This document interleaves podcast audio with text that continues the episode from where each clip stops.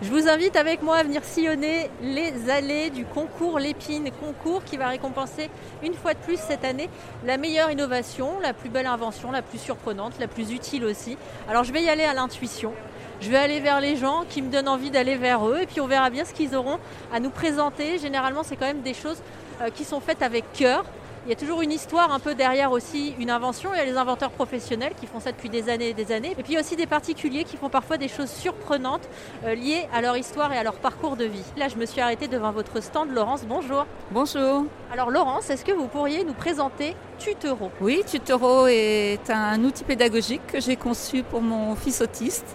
Lorsque des éducateurs euh, l'ont vu, ils ont été très intéressés et ils m'ont demandé de, de leur, d'en produire pour eux.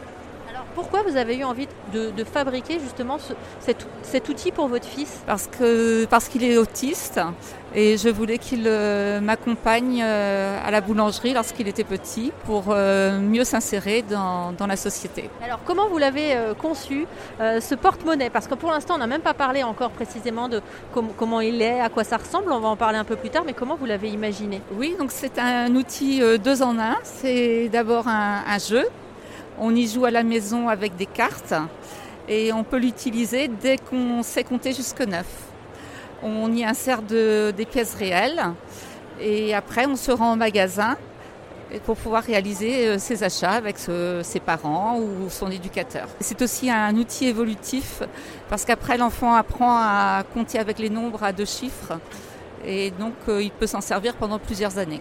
Et qu'est-ce que euh, le concours Lépine pourrait vous apporter de la visibilité Mais il y a sûrement autre chose que vous venez aussi chercher ici. Ça me permet de rencontrer euh, quelle pourrait être ma, la, clientèle. Là, j'ai rencontré beaucoup de professionnels qui travaillent euh, en IME, mais aussi des gens qui travaillent en maison de retraite qui me disent que ça pourrait être utilisé pour les personnes ayant la maladie d'Alzheimer. Et autrement, des, des professeurs de maths, entre autres, qui euh, ont des enfants en grande difficulté dans leur classe ou des professeurs en collège, en Ulysse aussi. Comment ça se passe? Ils sont venus sur votre stand déjà, euh, les membres du jury? Ah oui? Oui, oui, euh, il y a trois, trois équipes sont venues.